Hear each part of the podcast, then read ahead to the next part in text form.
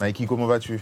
Très bien, acclimaté euh, après quelques jours en Guadeloupe. Ça faisait un bon moment que je n'étais pas rentré, Mhm. donc euh, ça fait plaisir d'être avec vous. Ça faisait longtemps qu'on essayait de faire cette interview, mais ça fait combien de temps juste que tu n'étais pas rentré alors? Je crois que ça doit faire entre 5 et 6 ans euh, pour des raisons personnelles, mais ça va tellement vite qu'on s'en rend pas compte. Quoi. J'ai révisé un peu ta carrière et euh, j'ai- séparé en trois grandes parties. Tu me diras si tu es d'accord avec cette séparation. Mais euh, il y a ta première partie de carrière qui était plutôt axée dancehall. Ensuite, il y a eu une partie plus hip-hop où tu as connu euh, pas mal de succès et tout ça. Et ben la- le moment actuel, quoi, où tu fais de la musique de manière un peu plus apaisée, on va dire. Et j'aurais aimé qu'on le prenne dans l'ordre chronologique. Ok. Et euh, est-ce que tu peux nous raconter euh, tes débuts et le mode un peu dancehall qui peut paraître euh, surprenant aujourd'hui pour ceux qui t'ont connu après? Hmm, bien sûr. Alors, moi, je pense que ça a commencé déjà à la Jaya Bemao avec Ganja Kolchakru, avec Aya, Vertex, Potion. euh, on enregistrait des sons avec euh, euh, une boîte à rythme, des trucs. C'était vraiment dancehall, dancehall. Après, il y a eu cette arrivée quand même euh, en France et cette rencontre avec euh, Jacqueline Vibes, avec euh, Larsen, Legisla, Gandhi, Wolf. Et, et puis, ben, Gala qui, qui, Qui est- orchestrait le qui a orchestré le truc et qui- son nom c'est Jacqueline, donc pour Mhm. la petite anecdote. Donc c'était plutôt assez cool. C'était une période de dancehall où on a vraiment euh, appris à chanter, faire de la dancehall. Gala amenait les trucs, on mixait. C'était assez intéressant et c'était la base vraiment euh, de la musique pour nous entre guillemets à Montpellier quoi. Et toi, musicalement, à ce moment-là, tu étais influencé par euh, le dancehall. C'était ce que tu écoutais. Moi j'ai j'ai toujours été fan de Sizzla. Ça a été Mhm. un de mes artistes préférés, Michael Collins. Euh, je me rappelle la première fois que je l'ai vu à Montpellier au Rockstore, c'était incroyable. J'ai toujours été bercé par cette école dancehall, même si j'ai toujours écouté du hip-hop quand même aussi, des Oxmo, des NTM, du, des albums de Lunatic, enfin tous les albums hip-hop quand j'ai commencé à faire mes études en France. Mais je suis arrivé en France avec des, euh, des trucs de CDMP3, là, les sortes de Mhm. classeurs avec euh, de la dancehall à gogo quoi. Et euh, je t'ai identifié, donc pas connu, mais euh, à, l'époque de Jacqueline, il y avait beaucoup de sons quand même. Il n'y avait pas autant de vidéos qu'aujourd'hui. Mais je t'ai réellement identifié, c'est à l'époque sur MySpace, euh, parce que j'ai vu la, cover de Débrouilla pas péché. Donc on va essayer de mettre à l'écran, mais pour les, je décris quand même. En fait, sur la, cover, tu es appuyé contre un mur et il y a un chien qui passe et qui a un sac à la gueule. Est-ce que tu peux raconter l'histoire de cette pochette? Est-ce que c'est une vraie photo? Est-ce que c'est un montage? Non, non, c'est une vraie photo qu'on a réalisée avec mon cousin Jordan, qui a fait pas mal de pochettes d'ailleurs après, qui a fait la pochette emblématique de Walk and Chill, qui a fait Hip Hop, qui a fait Magic Land, qui a, fait, qui a fait Projet X, qui a fait les dernières pochettes de Nord-Ouest et les autres qui y viennent.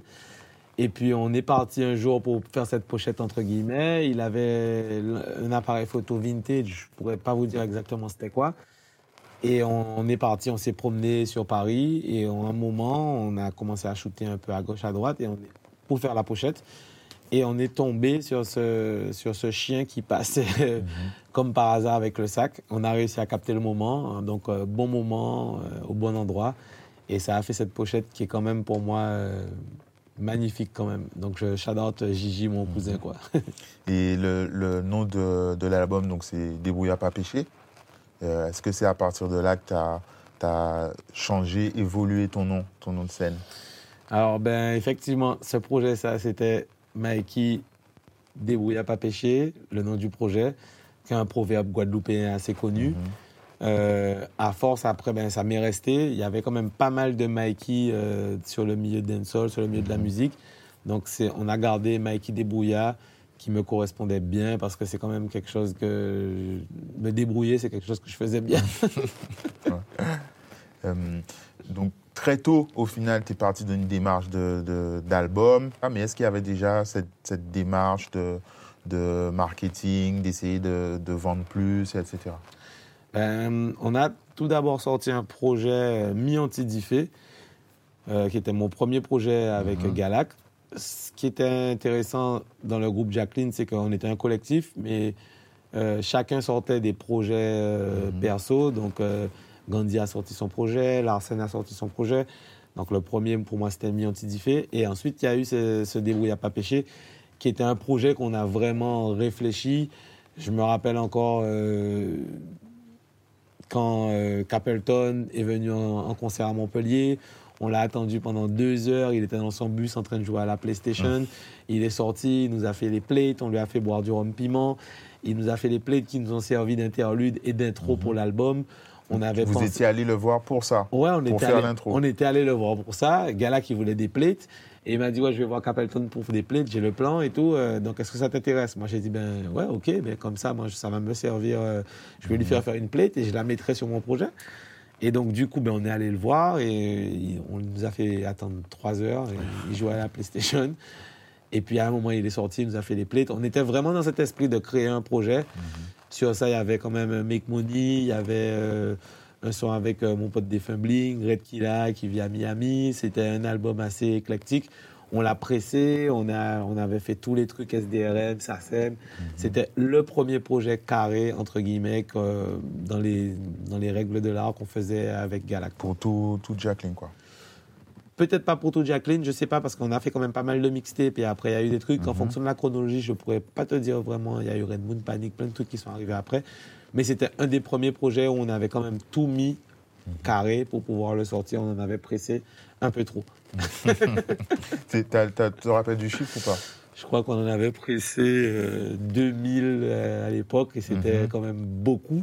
Et il t'en reste. Et il m'en reste un peu et il y a des gens qui me l'achètent toujours. Quoi. Donc, On en avait vendu plus de 1000, hein, donc on a, Ok, on a- c'est avec le temps, on a réussi à les vendre quand ouais. même. Mais euh, à l'époque, c'était beaucoup. Hmm. Et euh, quand on, on réécoute, on voit déjà que tu avais ce, ce- un travail avec ta voix. Pour, euh, donc c'est euh, mi-crier, mi-chuchoter, je sais pas comment on peut décrire. Tu essayais déjà en fait de d'utiliser ta voix comme un instrument, quoi, quelque chose qu'on a pu retrouver après. Ouais, je voulais vraiment me différencier. J'avais quand même euh, cette époque de, de Capleton, de, de, de, de Sizzla, des mecs de la dancehall qui... Capleton, c'était Mo Faya, c'était Mhm. vraiment... euh, enfin, J'avais envie de, de me mettre à part, quoi. Pareil, c'est quelque chose après qui t'a suivi, mais quand on regarde les clips, on voit qu'il y avait euh, euh, ce- cette recherche dans, dans vestimentaire, on va dire. Tu étais déjà euh, fashion victime. Ouais, j'étais pas loin, effectivement. Je, je me rappelle le clip de Mi Antidifé. On avait fait des t-shirts. Je crois que c'est Lil Joe qui l'avait clippé, ce clip, qui, a- qui avait fait le clip à l'époque. On avait fait des t-shirts euh, avec le nom du son, le nom du projet. Chacun, il y avait un dress code. J'ai toujours été attiré par la mode. C'est un truc qui me plaît. C'est un truc qui m'a toujours bercé et jusqu'à présent. Mais euh, déjà à cette période, il y avait une volonté de, ramener euh, des t-shirts, des trucs qui ont par la suite euh, amené à CMD Closing ou des choses comme ça, quoi. Ensuite, vers la fin des années 2000 à peu près, donc je pense 2008-2009, j'ai senti un, un- virage hip-hop. Alors, tu me diras donc si tu avais déjà commencé des morceaux et tout, mais euh, vers la première version de Fruité et euh, Bouteille Cristal. Et comment ça s'est passé cette transition? Qu'est-ce qui t'a amené à ça musicalement? Le premier truc, c'est quand même Galak qui, euh, qui m'a proposé le vocodeur à un moment. La première fois qu'on l'a utilisé, c'est sur un featuring avec Big J et Legisla sur Red Moon Panic. Et euh, ben, moi, comme j'étais ouvert, personne ne voulait le prendre. hein. Ouais. Donc, Les gens étaient là, non, moi je veux pas. Il nanani faut rappeler qu'au début, c'était mal vu d'utiliser le vocodeur. Il y Clairement. avait des, des critiques et tout ça. Des Ah ouais, clairement, c'était c'était pas c'était pas top, mais pourtant on l'a mis quand même et moi j'aimais beaucoup. Et puis à, par la suite, on a moi comme j'avais mon spot d'enregistrement à la maison, on a enregistré. Enfin moi j'ai enregistré fruité, j'ai enregistré pas mal de morceaux avec le vocodeur. Et puis ben ça m'a plu. C'est un outil que j'ai réussi à maîtriser au fur et à mesure. Et après, ben, le triangle, le, le triangle qu'il y avait entre Moody, qui à l'époque euh, mixait énormément et qui mixe encore énorme, c'est un DJ iconique de la Guadeloupe. Ah bah, Galak, qui était euh, un DJ dancehall qui amenait aussi sa pierre à l'édifice. J'avais pour moi le triangle parfait. Donc, euh, on- je me rappelle encore à enregistrer des morceaux avec Moody, avec le vocodeur, Facebook, euh, chez lui, ou ou qui fait la, il fait la prod et on enregistre le morceau. Il est 4 heures du matin, on écoute ça en casque et on est en train de danser tous les deux dans la baraque ou avec Galak, pareil, plusieurs moments identiques, quoi. Et je me rappelle, moi, euh, j'étais à Paris à ce moment-là. Et Moody, effectivement, il a commencé à passer du débrouillard tout le temps, des, justement les, les morceaux hip-hop. Euh, Est-ce qu'il y avait une, stratégie? C'était voulu il y avait un esprit de, de, de conquête de- du marché, quoi.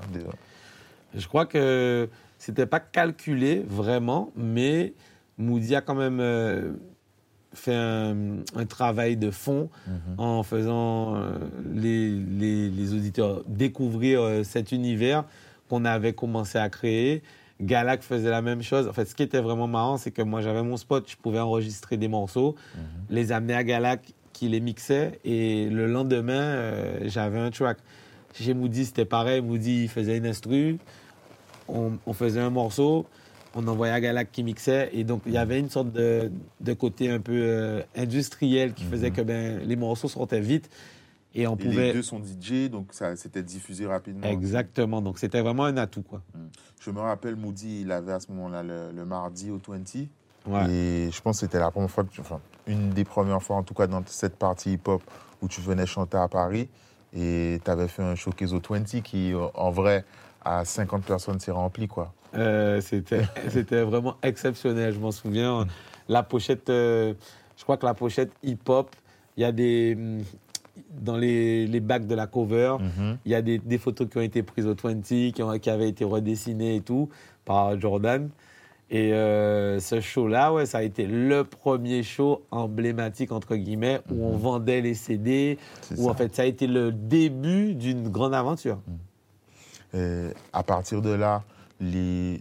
alors ça allait bien sûr crescendo, hein, mais tu as commencé à avoir euh, pas mal de succès. Et donc, si ce projet-là euh, s'était vendu lors d'événements, tu as commencé à avoir une vraie démarche pour euh, vendre, maîtriser tout ton circuit. Et donc, tu as commencé à vendre les CD en... par PayPal et tu les postais toi-même.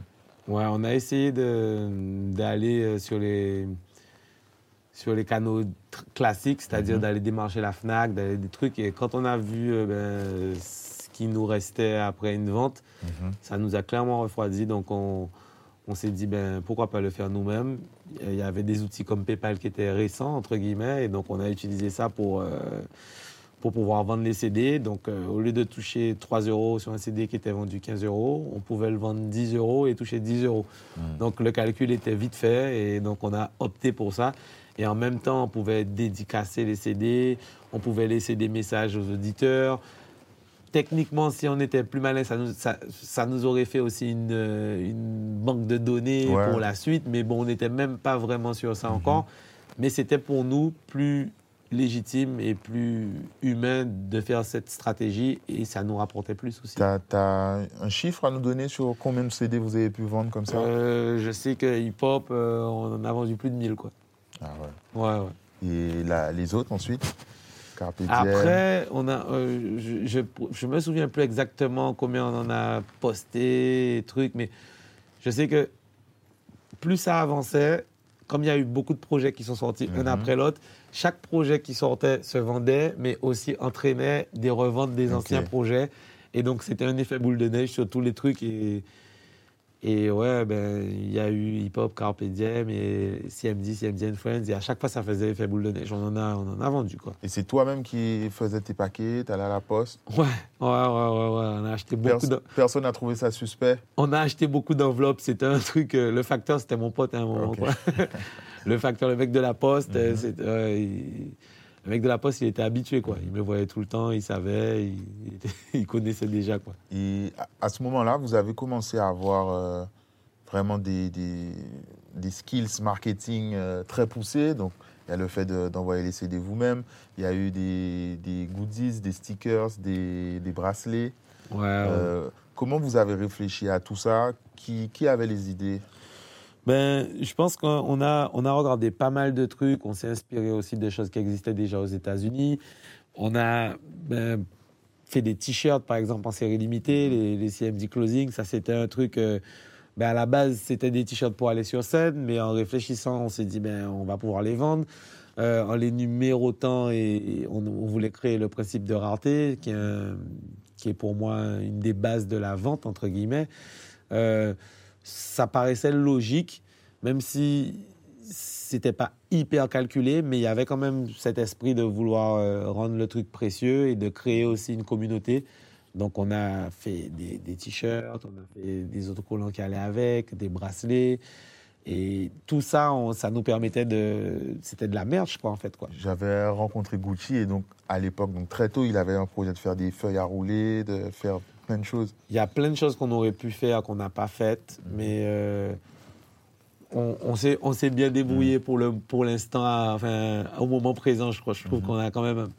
on- ouais, on a bien rigolé par rapport à ça, quoi. Et ça marchait bien. Et il y a un, un gros coup que vous avez joué. En fait, si on remonte ta chaîne YouTube, on voit que dès euh, Débrouille à pas péché, tu as commencé à filmer un peu des petits moments de, de studio ou autres, de lifestyle.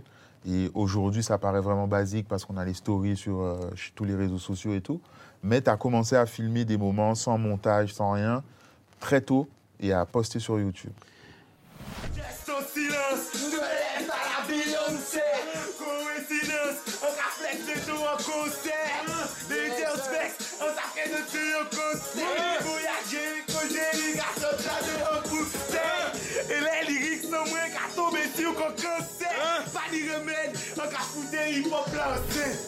Oui, euh, j'ai le souvenir d'avoir acheté une caméra, une Handycam Sony, qui filmait en night shot et qui pouvait même faire des, des slow motion.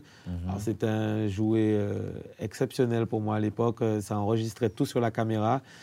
Euh, c'était pas incroyable, mais pour l'époque, c'était genre euh, juste Ouais. trop top. Et je me souviens d'être d'être venu voir Galak et de lui dire Ouais, là, c'est le, c'est le nouveau jouet de Jacqueline Vibes. Et je, je prenais un malin plaisir à tout filmer. Alors moi, comme j'ai une formation audiovisuelle, donc j'avais dans ma première année fait du- de, fin, de l'image, de la vidéo et du son, ben je pouvais aussi monter et tout, et, et j'avais déjà dans cet esprit de pouvoir tout filmer pour clipper les trucs quoi. Donc, Mais tu avais, comment dire ça, tu avais déjà réfléchi au fait que ça allait attirer les gens ou c'était vraiment ton kiff perso? J'ai mes images, j'ai une chaîne YouTube, je poste, ou il y avait déjà la, la Ouais, volonté je pense qu'au début, c'était vraiment immortaliser le moment. Et comme on vivait pas mal de trucs, il y avait quand même une synergie, même chez Galac ou, avec Gucci. il, y avait, il y avait un truc qui. On vivait des moments qui étaient intéressants, donc je me suis dit, je vais les immortaliser. Au fur et à mesure, ben, ça, nous a, ça nous a été utile pour créer des vidéos et du contenu. Euh, mais il n'y avait pas de, de calcul à cette période-là pour les clips. Je vois des clips comme, euh, comme euh, Nerds, ben, ce sont des, des successions d'images de lifestyle que j'ai filmées. Il n'y a pas que Nerds, il y a aussi Total Recall. euh, Walk and chill, Walk and tu, chill, tu fais coiffer. And Chill, c'est arrivé après. Il y a quand même encore euh, tous les plans slow-mo sont faits avec cette caméra Sony en question. Mais j'avais eu un 5D à l'époque, enfin, un 7D, et ça m'avait ça m'avait aidé à pouvoir réaliser ce clip. Mais je vois avant ça, par exemple, euh, Magnum, qui a été réalisé par euh, euh, par Chotaz. Ben, lui, il avait un 5D à l'époque. C'était exceptionnel d'avoir un 5D. Tout le monde filmait avec des caméras classiques. La- lui, il nous a dit, ouais, j'ai un 5D, il y a un grain spécial et tout. Les gens au State, ils filmaient avec ça et tout. On avait réalisé Magnum, mais on n'avait pas de scénar, en fait. Euh, C'était clairement des moments de plaisir, euh, amener du lifestyle et filmer un peu ce qu'on vivait et, sans se prendre la tête et ensuite monter ça. C'était vraiment donner du contenu. On se prenait pas la tête, quoi. Mais alors, aussi bien tu parles de lifestyle, mais aussi bien dans les clips que dans Débrouilla TV, il y, avait, il y a vraiment cet aspect, je pense, de, de ton branding qui était sur le, le lifestyle, le- les sneakers, le, champagne. Euh, c'était pareil, est-ce que c'était ton kiff? C'est ce que tu vivais Ou tu t'es dit, moi, je vais axer euh, ma communication sur ça? Ben, au début, c'était vraiment un kiff, mais après, on a, on a vite, forcé, vite forcé de constater que ça pouvait nous aider à vendre les t-shirts, à mettre en avant des morceaux, à, à- à communiquer. C'était un outil de communication, c'était un- une, une vitrine, entre guillemets. Euh, donc, c'est devenu vite fait un outil de communication qui nous a été indispensable. Mais vraiment, c'est parti de, de spontanéité, quoi. En fait, de trucs vraiment spontanés. Et, et ça s'est peaufiné au fil du temps, quoi. Et à l'époque, je me souviens donc, euh, au- quand tu étais, quand tu étais au top, en fait, au final, même les, les plus jeunes sur euh, les réseaux sociaux, ils s'appelaient euh, euh, Chabine, Cachemoni, Débrouillard, tout ça. Même ton écriture sur les réseaux sociaux avec les majuscules et tout ça. Est-ce que tu es conscient de, de- de l'impact que tu as eu à ce niveau? Ouais, je pense que sur le coup, non. Vraiment, je vivais vraiment Mhm. Carpe Diem. C'est le nom d'un projet. Il est, Carpe Diem, c'est tatoué ici. Sur le coup, je me prenais pas la tête sur l'impact. Après, j'ai bien vu quand même que ben, j'avais genre 4-5 comptes Facebook. Euh, À l'époque, c'était saturé à 5000. euh, Mhm. Ouais. mais on pouvait en créer, en créer, en créer. J'ai bien vu qu'il y avait quand même un engouement et, et, et qu'on avait ramené un truc, quoi. Donc euh, oui, à un moment, j'en étais clairement conscient, mais euh, pas à me poser des questions dessus, quoi. En fait, euh, c'était juste pour moi continuer d'utiliser ces outils pour pouvoir diffuser le maximum possible, quoi. Et alors, peut-être mes, mes anciens confrères organisateurs ne seront pas d'accord, mais moi, je faisais des soirées et j'ai vraiment vu une différence euh, dans ce que le, le public consommait. Ils ont commencé à réclamer du blanc de blanc, réclamer du cristal, des choses comme ça. Et jusque dans les soirées, quoi. Ben ouais, effectivement, on a, on a commencé, première soirée où on a, on a lancé ce délire. Euh, c'était une soirée avec euh, Dominaction à Bordeaux, je crois. C'était une Do It, Ye- Do It Yellow. Et euh, c'était au tout, tout, tout début. Je me rappelle avoir ramené euh, six bouteilles de champagne et une bouteille de cristal. Et le gars qui m'avait donné un cachet, qui était un petit cachet à l'époque, il me dit Mais gars, tu mets tout ton cachet euh, dans le champagne, euh, t'es sérieux et tout. Je lui ai dit T'inquiète et tout. Et donc, on avait servi du champagne sur scène. Après, on a. Je je pense que ça a marqué les gens, les vidéos qui ont tourné dessus. ça- et après, c'était devenu euh, comme une sorte de cérémonial. Quoi. Dès qu'on montait sur scène, on donnait du champagne et, et avec la bouteille de cristal. Je pense que oui, ça a amené les gens à, à se dire ben, on va essayer de goûter ça aussi. Ça, euh, au lieu de, de boire peut-être euh, des punches ou de boire, je sais pas, des choses différentes. Ça a été un truc qui a été intéressant. On a ramené ça quand même. C'est cool. Et euh, donc là, on a parlé de tout, tout l'enrobage de l'artiste, mais musicalement, c'était quoi tes influences, ta volonté euh, en termes de, de création à ce moment-là? Ben, je crois que j'écoutais vraiment de tout, mais on saignait vraiment tout ce qui était hip-hop Kenry. On saignait. euh, Il y a on une bonne influence Lil Wayne Ah ben bien sûr, Ouais. j'adore Lil Wayne et les gens qui m'ont comparé à Lil Wayne, c'est pour moi un un compliment. Mais on, on écoutait vraiment tout. On, a- on était sur All Star Hip Hop, on était sur Dat Piff, on était sur plein de choses. On, on téléchargeait, mais tout, tout, tout. J'ai encore des. Parce que je suis un collectionneur, j'ai encore des disques durs avec euh, genre euh, 120 gigas. C'était 120 gigas, c'était énorme à l'époque. 120 gigas de, d'albums. Ouais, que des MP3, donc euh, rangés en, en années, en, en artistes et tout. On saignait vraiment tout. Et même ce qui nous amenait aussi à télécharger beaucoup d'instrus, à rapper sur des instrus et à enregistrer des morceaux sur des instrus, les clipper avant même que le morceau pète vraiment, quoi. Donc, on était, ouais, on était des geeks de, de, de, la musique américaine, quoi.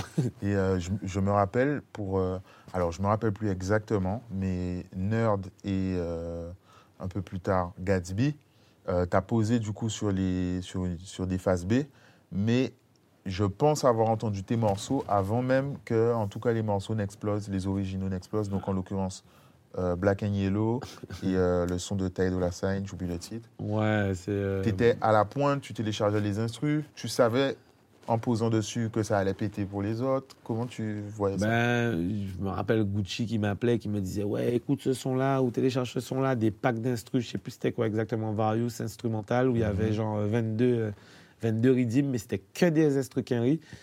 Et puis, eh ben, comme on se prenait pas la tête, on téléchargeait, on posait et on faisait des vidéos. Donc, des fois, avant que ça arrive sur le circuit, ben, ça prenait déjà ch- chez nous. Et comme Moody les jouait, enfin, Ben, il y C'est le cas qui- de, de Nerd, en tout c'est cas. le cas de Nerd. Il y avait tout qui était déjà euh, huilé. Donc, euh, ça, ça a pris plusieurs fois sur des morceaux. C'était, c'était marrant. Mhm. Mais après, beaucoup, de l'art- beaucoup d'artistes ont, fait, euh, ont suivi ce même concept. Quoi, de, Ouais, il y a le concept de sur la phase B, mais c'est vraiment le timing qui était plus impressionnant. ben, on, était, je- on était vraiment des, des, des geeks, on- Mhm. des chiens de, de, de mixtape et de trucs. Je, je me rappelle encore Gucci qui m'appelle Ouais, écoute la mixtape d'un tel, écoute ceci. Et des fois, on avait des morceaux qu'on entendait sur la mixtape qui étaient exceptionnels et on se disait Waouh, il me faut l'instru, en fait. quoi. Et on fouillait pour avoir l'instru. Et c'était l'époque des mules, c'était l'époque de tout ça. Et on arrivait des fois à tomber sur des packs d'instru incroyables. Quoi. Et à cette période-là, ben, tu, déjà, tu as toujours collaboré avec des, des, des artistes, mais tu as collaboré vraiment avec tout le monde. Comment tu vois le fait de créer de la musique avec d'autres artistes? N'a jamais été fermé. Moi, j'ai jamais été fermé. Je- moi, je veux juste faire de la musique. Si, même à l'époque où il y avait le buzz de ouf, si la musique me plaît, j'étais ouvert à pouvoir faire des featuring. Je pense que c'est un échange. Donc, on a, moi, j'ai collaboré avec pas mal de gens et même euh, on a sorti un projet CMD and Friends qui était la suite de CMD où il y avait euh, 80% de featuring. Quoi. Donc, euh, je pense que ben, stratégiquement, c'était bien aussi pour pouvoir euh, échanger les univers et, se faire connaître, par exemple, en Martinique ou se faire connaître euh, sur, à d'autres endroits. Je me rappelle un truc tout bête, hein, mon featuring avec euh, Jock à Teyaba, euh, c'était euh, c'était par rapport à MySpace. Et j'avais regardé genre les top villes et j'avais vu qu'on était tous les deux dans les top, dans les cinq, dans les cinq top villes et je lui ai De écrit. Montpellier Ouais, de, de- de- du sud de la France, je lui ai Mhm. écrit et donc euh, tout bêtement, on a collaboré comme ça grâce à MySpace quoi. Animalité étoile sur le côté. Je retire mes dunks ou mes Jordan Knight. T'as reconnu le négro, un swag de super-héros, je te baise et tu perds les os, super portable, super né. À l'époque, alors moi c'est la première fois que je le voyais justement, j'ai été même surpris de le voir après sur O5 et tout ça quand ça a commencé à aller. Et euh, euh, musicalement, comment ça s'est passé à ce moment-là, la création? Et après, est-ce que vous avez gardé le contact du coup? Euh, oui, on a, vous ouais, on a gardé le contact l'année dernière encore, ouais, on s'est on s'est revus. Euh, C'était, je crois que j'ai enregistré la maquette chez Moody et je lui ai envoyé la maquette. Lui, il m'a, ça fonctionnait toujours comme ça. Il n'y avait peut-être pas forcément l'esprit de se mettre en studio tous les deux et de créer un truc. On fonctionnait à distance, mais une fois que je lui ai envoyé le truc, il m'a envoyé son couplet. Bon, moi, je l'ai trouvé ouf. Et après, je lui ai dit, viens, on clip le son. Et on a clippé le son avec, euh, avec Frankie de 97 Pictures. Et euh, c'était, pour moi, en fait, dans, on se connaissait pas, mais MySpace nous a fait nous connaître. Mhm. C'était génial à l'époque, quoi, en fait. Et, et après, ben, à Théaba, ben, ça reste quand même un monument de. Un gars qui a ramené quand même quelque chose au hip-hop français. Quoi. Et euh, même des artistes du coup qui étaient, euh, euh, disons, moins hauts, alors c'est pas péjoratif, mais je pense à NDX qui est mon ami, donc je me permets. Tu as même fait un projet avec Dusty après par, par la suite. Donc c'est vraiment au coup de cœur artistique que tu fonctionnais pour tes... Clairement, euh, Andy, c'est, je crois que c'est grâce à Waze, qui, qui habitait à Montpellier à l'époque et qui m'a dit Ouais, il faut que tu écoutes ça et tout, nanani. Et donc, je suis allé écouter, et, et euh, j'ai, kiffé. Et jusqu'à présent, c'est pareil, hein, j'ai pas de barrière vraiment. Si je- dès que j'aime, je me dis ben Allez, c'est parti, let's go. Quoi. Donc, c'est pour ça que j'ai fait des featuring, beaucoup, beaucoup de featuring. Quoi. Mais Andy, ah ouais, Yezer, c'est. euh, c'est devenu un, cla- un classique, mais on, a déjà au moins, je sais pas, 4 ou 5 collabs Ouais. Quoi. Il y a aussi des, gens avec qui tu collabores depuis, la base. Je reviens sur la période euh, peut-être plus dancehall, quoique Mec Money, c'est pas dancehall. Mais il y a aussi euh, beaucoup de collaborations avec les Chiens Larry.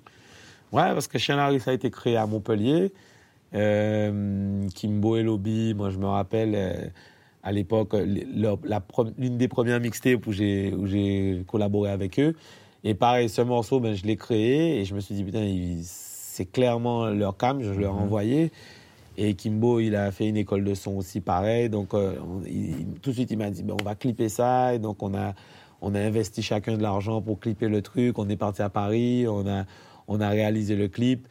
C'est, c'était encore un esprit de collab parce que des fois, j'écris des morceaux et je vois aussi avec qui ça pourrait aller.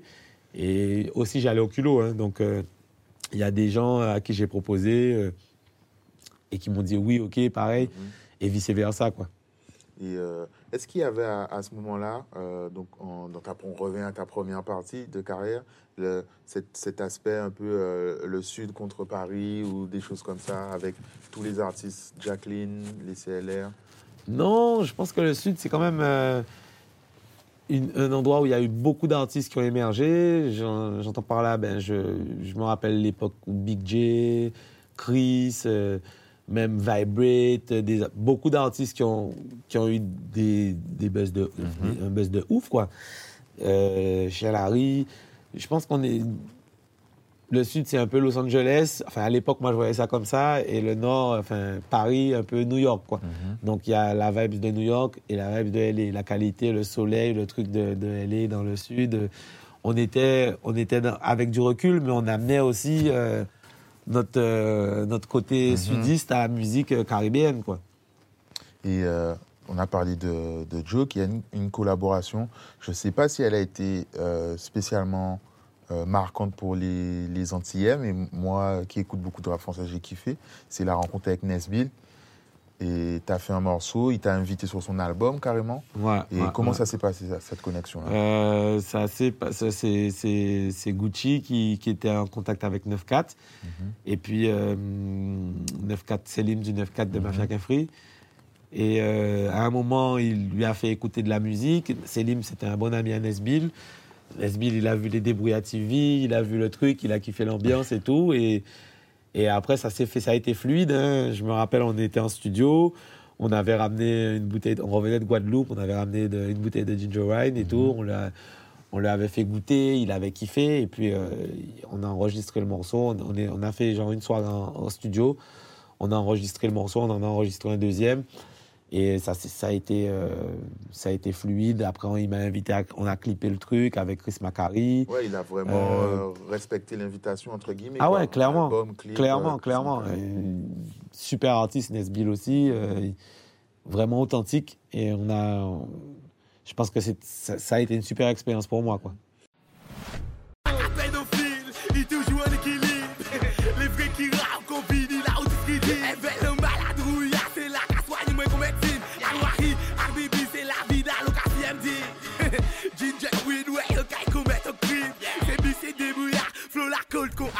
Après le succès de tes albums solo, vous avez commencé à, à vous réunir un peu comme un, un label à approcher des artistes pour euh, avoir une, une vraie écurie. C'était quoi la démarche à, ce moment-là? Euh, ben, de créer une équipe, de, de pouvoir euh, amener aussi ben, ce qu'on avait déjà fait à d'autres artistes. Euh, on- je crois qu'on avait, on a, on, on avait approché La Rose, on a eu à approcher On, Atafaya. Il y a d'autres personnes qui sont venues nous voir, qui ont essayé Blade de... était autour un peu aussi Euh, Blade, non, c'est en fait pareil. euh, C'était euh, plutôt une connexion. c'était plutôt une connexion qui s'est faite en Martinique par rapport à d'autres contacts hein, et d'autres contacts, mais on a approché, on voulait créer un truc, mais c'est difficile quand même. À l'époque, je crois qu'on a essayé de mettre la charrue avant les bœufs, et euh, c'est difficile de créer des trucs comme ça et de, de tout gérer. On est, à mon, à mon avis, on n'était pas encore prêt. Quoi. On, on l'a, on l'a fait trop tôt. Et du coup, dans cette période euh, très faste, donc on peut voir dans les débrouilles à TV, il y a des prestations, ça, tu voyageais beaucoup, il y avait beaucoup de séquences dans l'avion. Comment tu as vécu vraiment ce, ce, moment, ce moment au sommet, on va dire? Ah, c'était une période, de- une période un peu rockstar, hein, genre euh, plein, plein d'abus. Donc, euh, c'était encore carpe diem parce qu'on se prenait pas la tête et on vivait et tout, mais, mais une période vraiment euh, où on brûlait la chandelle par les deux bouts. Euh, c'est une période qui, qui fait que je ne ferai pas de crise de quarantaine parce que ben on a on, on a vécu des choses, on était à gauche, à T'es pas droite. frustré de, Euh, de- Non, clairement pas. Et donc, euh, mais c'est une période aussi qui était, euh, pour moi, avec du recul maintenant, Mhm. un peu too much, mais, mais qui, avait le mérite d'être vécu, quoi. Alors, c'était too much, tu parles d'un point de vue euh, euh, purement physique ou- Ouais, mais un peu de tout, physique, moral, euh, enfin, la- l'alcool, la dope, les trucs, enfin, tout, quoi, en fait. la, la vie de nuit même, tout simplement. Ouais, et de, de- de- les voyages, les trucs. Enfin, c'était une période vraiment. Si ce serait un adjectif, euh, dans l'exubérance, entre guillemets, quoi. de- vraiment rockstar. Donc, moi, j'ai aucun regret. Mais je vois avec du recul que ben, c'est comme pour tous les artistes, si il faut toujours prendre un recul nécessaire pour être efficace. Si on est tout le temps, tout le temps, tout le temps dans un truc où, où on prend pas de, le petit recul qu'il faut, on peut très vite s'épuiser. Et du coup, ça nous amène à un moment où, du point de vue euh, spectateur, euh, ben, tu as stoppé à- un peu net. Alors, il y avait quand même un peu de débrouillard TV et tout ça. Mais euh, tu as été moins dans une démarche euh, marketing, on va dire. Et on arrive à Projet X, que tu as sorti euh, quasiment du jour au lendemain. Est-ce que tu peux nous raconter ça, du coup, cette transition? Un, un peu sèche pour les, les spectateurs, peut-être? Ouais, je, je, je pense que je pense que hum, j'ai hum, j'ai mon pote Tosra euh, qui est un gars de Bemao que je connais et qui amène des gars de Toulouse qui sont venus me voir avec des instrus. J'ai écouté, on est resté une après-midi à écouter des instrus, des prods. J'en ai sélectionné 8. Et Projet X, ils ont fait 80% des prods. Le reste, c'est euh, David, un pote à moi. Qui...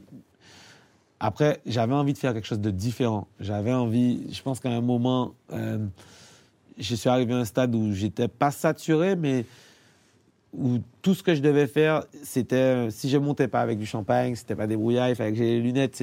J'avais pas envie de rester enfermé dans, un, dans, une, case.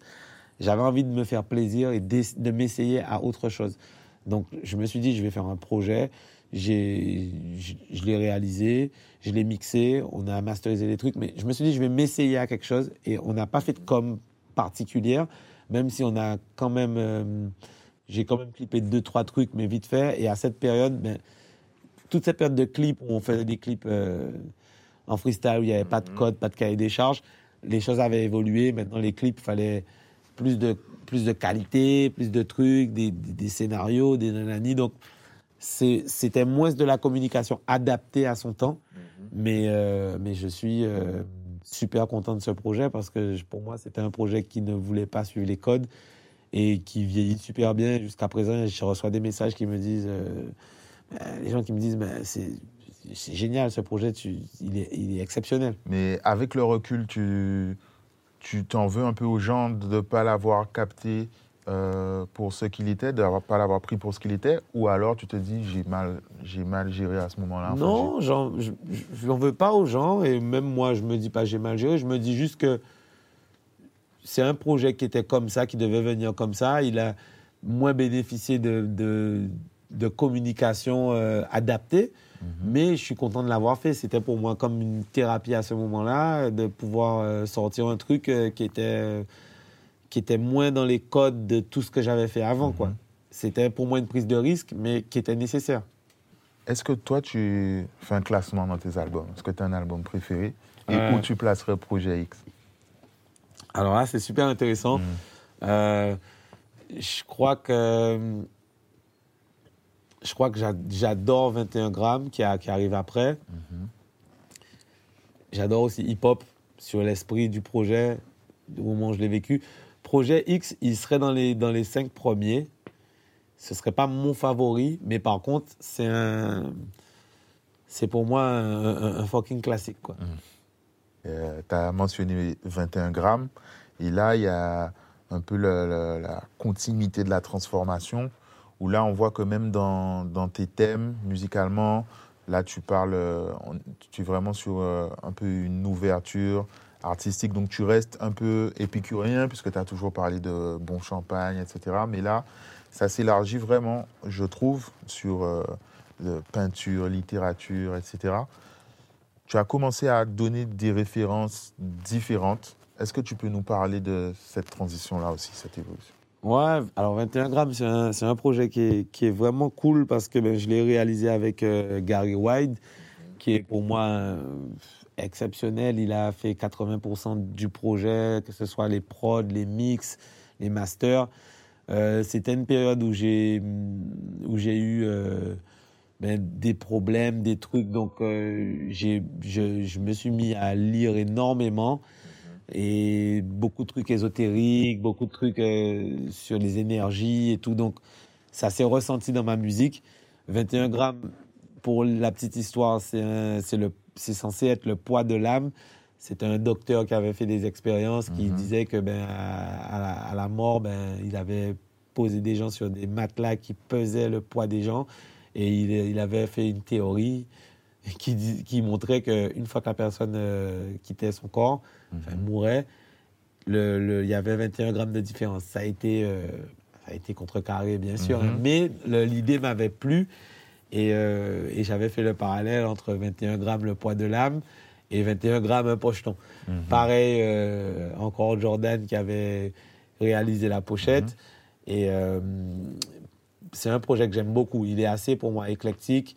Il marque une transition euh, musicale, mais aussi il y a, il y a, il y a, il y a ce côté débrouillard euh, classique que, les, que mon public m'a- pour lequel il m'a connu, mais avec une évolution et, et un peu plus de perfectionnisme. Quoi.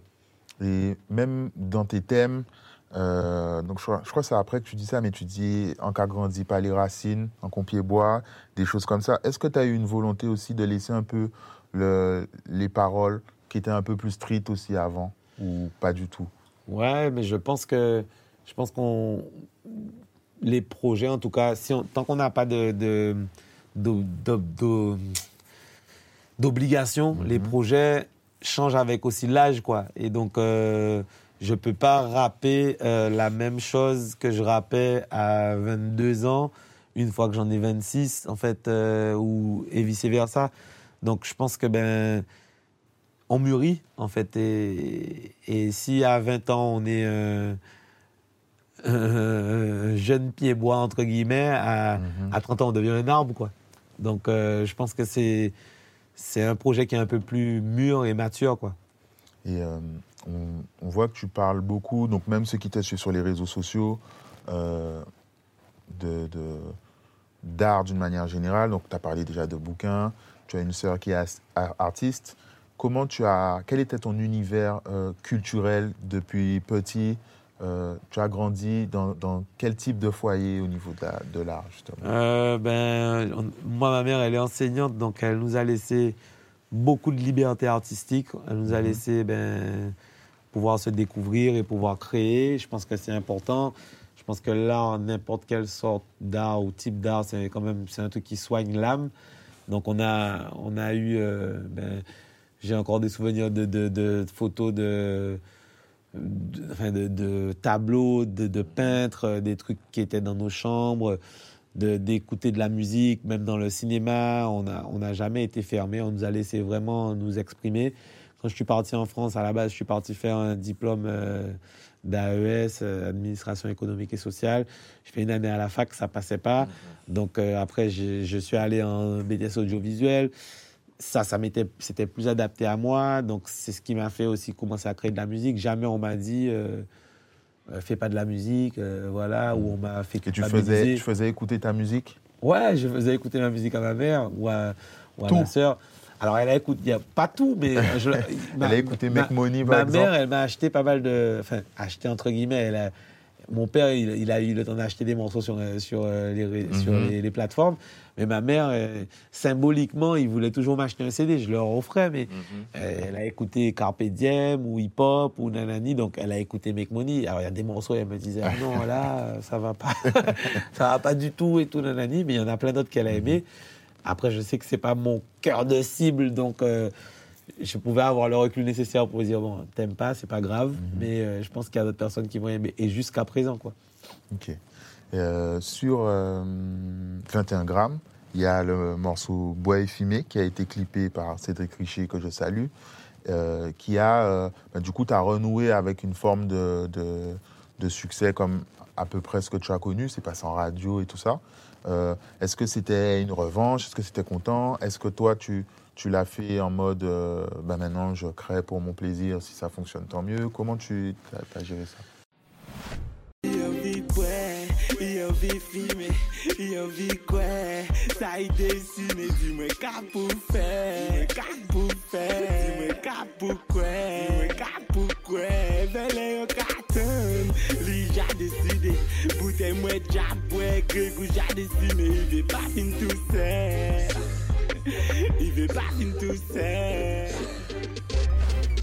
On voulait clipper un morceau sur le projet. Euh, je crois que c'est Cédric qui m'a écrit et qui m'a dit ouais il faut qu'on clippe un morceau. Et on, avait le, le projet de travailler ensemble. On s'est rencontrés à Paris. euh, Il a choisi, je suis sûr. il a choisi le. Enfin, on- on- il y avait plusieurs morceaux, mais je crois que celui-ci lui plaisait énormément.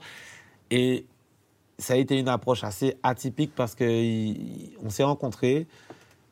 Il, on a parlé, il m'a montré des références. Euh, moi, j'avais, moi, je faisais des clips depuis un moment. J'en avais déjà fait plein, mais mes clips, il n'y avait pas de, il y avait rien de préparé quoi. En fait, c'était vraiment des vibes. Je me dis, je vais faire ça, je vais faire ça. Je filmais et après, je montais. Lui, il m'a dit bon, on va faire un clip, on va faire bois et filmer, mais on va faire le contre-pied. Ce sera complètement pas euh, genre euh, des trucs avec des gens qui boivent, des, des- les clichés ont, ont fait le contraire. Il m'a montré des références de cinéma en noir et blanc, des plans, des trucs. Euh, J'ai dit, OK, d'accord, gars, et tout. ok. Après, il quand on a fait le clip, il y avait un storyboard avec tous les plans dessinés. Euh, je crois que c'est un des clips, euh, un gros clip vraiment. Visuellement, je crois que c'est un des meilleurs qu'on ait fait, en tout cas à cette période. Il y avait vraiment une volonté de créer un- une œuvre, mais vraiment une œuvre, quoi, en Et tu quoi. sais que c'est que son deuxième clip? Ouais, il, avait Mhm. fait, il en avait fait un pour NDX, je crois. et C'est ça. Ouais, ouais. Et après, le troisième, soit ça va être Kendrick Lamar. Ouais, non, mais, euh, mais moi, de toute façon, quand j'ai vu le, ce qu'il m'a proposé, Mhm. c'était vraiment à contre-pied avec euh, tout ce qu'on aurait pu faire avec un son qui parle de bois et fumée, quoi. Mm. Et il a magnifié le, le- le son avec cette vidéo. Ça lui a donné euh, une aura différente qui a fait que ben, le son a pris en radio, le son a pris. Mais si le clip avait été plus basique, peut-être que ça n'aurait pas eu euh, le, même, le même impact, quoi. Donc, euh, shout out Cédric, quoi, quand même, quoi. Et euh, après, un peu après 21 grammes, il y a eu le morceau Changé où tu parles de, de ta fille. Pareil qu'il y a un, un beau clip. Est-ce que tu peux nous parler de ce morceau-là? Ou fais-moi changer Belle ti doudou Savent que moi c'est tard Ou fais-moi changer Que par l'amour Juste en que moi que pas Ben, changer, c'est pareil, une période de transition, puisque c'était pour moi un, un cadeau, un hommage à ma fille. Je pense que quand elle aura 18 ans, elle pourra le regarder et se dire genre, ah ouais, génial et tout. Euh, ben, qui a fait de moi un père, qui a fait, qui m'a fait prendre du recul, changer mes habitudes. Qui, elle, a elle fait partie des choses qui t'ont fait euh, ah ben, poser ouais, un peu. clairement, ça m'a, ça m'a cadré, ça m'a ancré et tout. Euh, Donc là, euh, on a des responsabilités. On est, quand on devient père, on est, on est plus pareil, quoi. Et, euh, et encore une fois, là, euh, c'est Harvey qui a réalisé le clip, qui a fait le clip de, de Songer aussi. Et lui, il m'a proposé un truc. Là, c'est encore une autre, une autre approche. Il m'a proposé un scénario qui était juste exceptionnel pour moi, mais un, Incluant ta fille. Mais c'était un, ouais, incluant ma fille, mais c'était un scénario qui qui n'incluait pas beaucoup d'argent, quoi. C'était Mhm. un truc. euh, L'idée était juste exceptionnelle et il, il a mis beaucoup de beaucoup d'amour et du cœur et beaucoup de, de de vibes et il a réussi à capter des trucs, beaucoup d'émotions. Et au final, on arrive à un clip euh, qui est pour moi génial, avec euh, mais très peu de moyens. Mais quand je dis très peu de moyens, euh, on a tourné ça, je crois, avec un 600D euh, et mon 7D. euh, on se- le clip, on l'a fait sur 2-3 mois parce qu'on n'a pas, on pas réussi à se synchroniser tout le temps. Mais finalement, le rendu, quand il m'a montré, euh, waouh, j'ai trouvé ça génial et, et je pense que ça a élargi le spectre de, de mes auditeurs. Oui, Parce que que musicalement, c'est pas un son. euh, C'était clairement, euh, encore ouais. une fois, une prise de risque. Et, et par exemple, ce genre de morceau, quand ma mère, elle l'a écouté, elle a dit Ah oui, ça. Là, c'est bon. Ah ouais Euh, en- en- ensuite, tu as sorti encore plusieurs projets. Donc, je me rappelle plus où se situe un peu le, le projet commun avec Dusty, mais il y a eu le projet avec Dusty, CMD3. Il y Et a on eu- arrive à la, la quadrilogie. euh, Ouais, il y a eu un projet en, en- avant aussi, il y a eu Magic Land avec Kinaï, qui est de. Banks and Wanks. C'était un projet aussi pareil, euh, électro, euh, drum and bass, encore une fois, une, Mhm. euh, un truc euh, où personne ne m'attendait sur ça. Mais encore une fois, un truc qui, moi, pour moi, euh, c'est comme prendre un rôle dans un film où on t'attend pas du tout, quoi. Donc, ça m'a fait du bien. Il y a eu une, cette collab avec Dusty où on, comme on est, on est tous les deux de Montpellier, on a sorti un projet ensemble. On a, on on a pris un mois ou deux à, à se dire, ben, on va sortir un projet. Et puis après, ben, maintenant, euh, les, les, les deux projets de Nord et Est, qui, enfin, euh, West. Ouest et Nord qui sont déjà sortis, la quadrilogie avec des morceaux que j'ai réalisés maintenant, dans le temps maintenant, enfin, now. Et euh, tout n'est pas encore sorti, mais qui représente vraiment cet instant où je peux faire de la musique sans me prendre la tête parce que j'ai déjà essayé plusieurs styles et on, on va, enfin, les gens qui m'écoutent vraiment vont pas me mettre dans une case, quoi. Donc je peux euh, m'adonner à, à n'importe quel style de musique et prendre du plaisir dedans et le proposer à mon public. Au rythme que tu veux aussi, Oh. puisque là, tu étais censé sortir sur un an. Là, ça fait déjà un petit moment. Ouais, effectivement, j'étais censé sortir les projets sur un an, mais euh, force est de constater que en parallèle, moi, je bosse, je bosse dans le vin, j'ai plusieurs projets qui sont en, en formation. Donc, ben, le premier projet est sorti le 20 janvier, qui est ma date de naissance. Force est de constater que le 20 euh, me suit euh, un peu partout. Mhm. Le deuxième est sorti le 20, donc je pense que l'année d'après, donc je pense que le prochain sortira le 20 aussi. Soit sur 4 ans au lieu d'être sur euh, On 4 verra, trimestres. on verra, on verra. Rien n'est rien, Mhm. rien n'est écrit, mais on verra euh, ce que l'univers a prévu. Et euh, pour le moment, donc chaque euh, point cardinal représente un peu un mood. Ouais. Euh, c'est quoi Qu'est-ce qui nous attend sur le prochain? Ah, Le prochain, il est complètement différent encore. Je crois que on va être désarçonné encore une Mhm. fois, quoi. Il y a un peu de dancehall, mais en fait, j'essaie juste de suivre ma vibe du moment, un peu comme les saisons, quoi. Donc, euh, je me prends pas la tête, je fais de la musique. Si ça me plaît, je me dis que ça va plaire à, mon- à mon- à- à mes auditeurs. Aujourd'hui, tu n'as plus la, t'as pas de pression d'essayer d'avoir des résultats ou de guetter les chiffres euh, streaming et tout ça? Oh, je regarde de temps en temps quand même. C'est pas de la pression, mais c'est juste pour voir si, si ça suit toujours.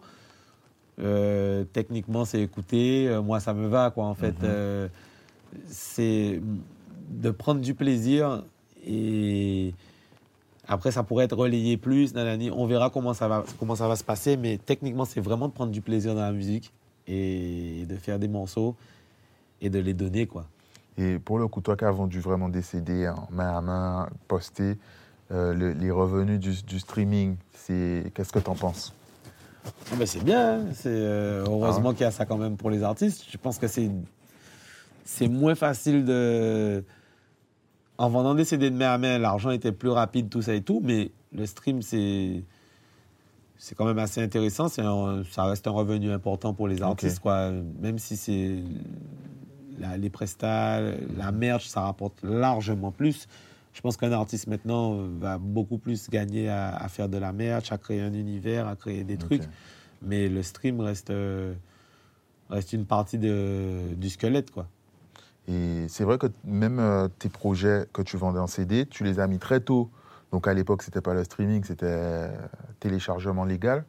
Mais tu avais déjà aussi cette démarche d'aller vers le, le digital. Oui, euh, j'ai été Tu approché avais par... des versions euh, plus courtes, puisque tu posais sur des phases B et tout. Exactement. En fait, moi, j'ai été approché par Believe à un moment. Donc, euh, du coup, ben, j'avais la possibilité de distribuer les morceaux euh, ben, sur les plateformes légales. Et... Sauf qu'il y avait beaucoup de face B, et donc Mhm. euh, ben, j'étais obligé de faire des versions light. Ouais, on euh, se les- avec 8-10 titres. Et donc, il y a plein de sons qui sont passés à la trappe, mais qui étaient après postés sur YouTube euh, Mhm. ou sur les d'autres plateformes. Ce qui fait qu'il y a des morceaux euh, jusqu'à présent euh, qui sont pas sur les plateformes légales et qu'on m'a- on, On te on demande. me demande toujours sur Twitter, il est où Mhm. Lova, quand est-ce que tu vas le mettre, tout ça et tout. Mais le truc, c'est que. ouais. Et ça me fait revenir, il y, a- il y avait une période, tu avais beaucoup, tu postais des, des versions alternatives, des morceaux. Tout- euh, il y en avait vraiment beaucoup, où c'était pas les mêmes versions que sur le CD, c'est ça? On a fait des remixes, on a, enfin, on s'est pas fermé quoi. On- Mhm. Et même, euh, par exemple, je, je sais que, par exemple, euh, on avait fait un remix de Chief Keef, euh, I Don't Like, on en avait Mhm. fait un premier, on l'a refait avec d'autres personnes. Le but, c'était de faire de la musique, et toujours, hein, le but, c'est créer, quoi, en fait, et d'essayer d'amener un truc. Et tu continuais à travailler, même les sons une fois sortis, tu continuais à réfléchir, voir ce que tu pouvais apporter, si tu pouvais refaire l'instru. remixer ou le reposer. Ou...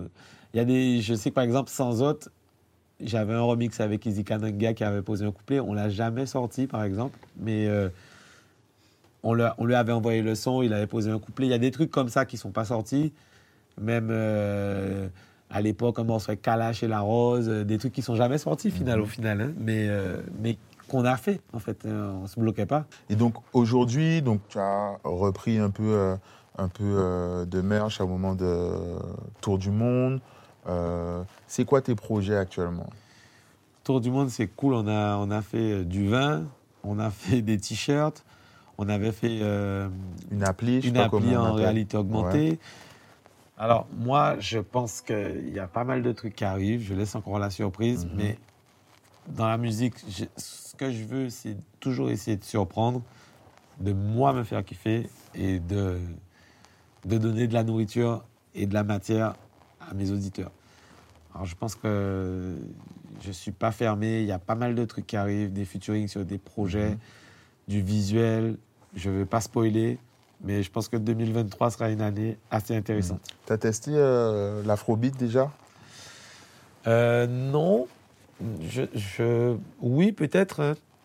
je, euh, je crois que j'ai fait un remix d'un son avec DJ Chimique Euh, qui s'appelle. euh, ah, je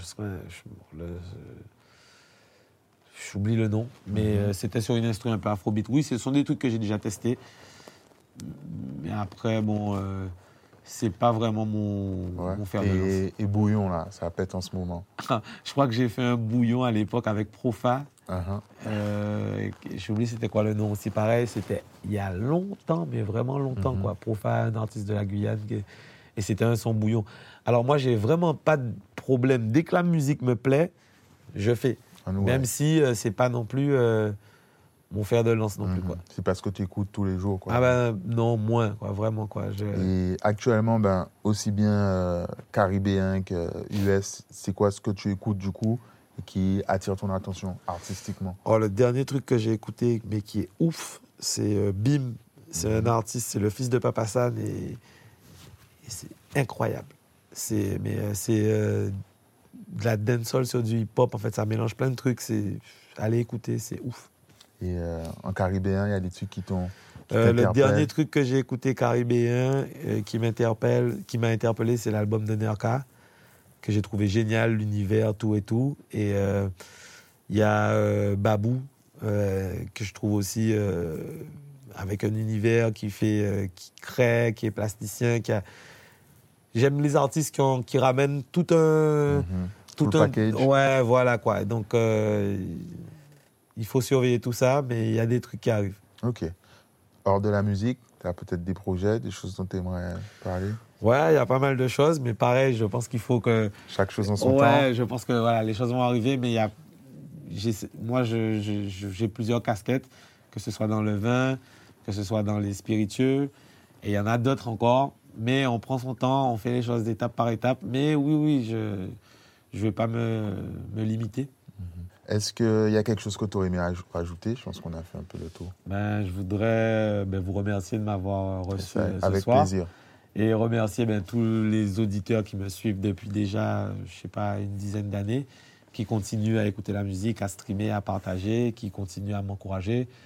Et, euh, et remercier, ben, ben, remercier tous ceux qui me soutiennent aussi dans mon entourage, les proches, quoi, et qui sont des sources d'inspiration et qui, euh, qui me disent euh, envoie du bois toujours, quoi.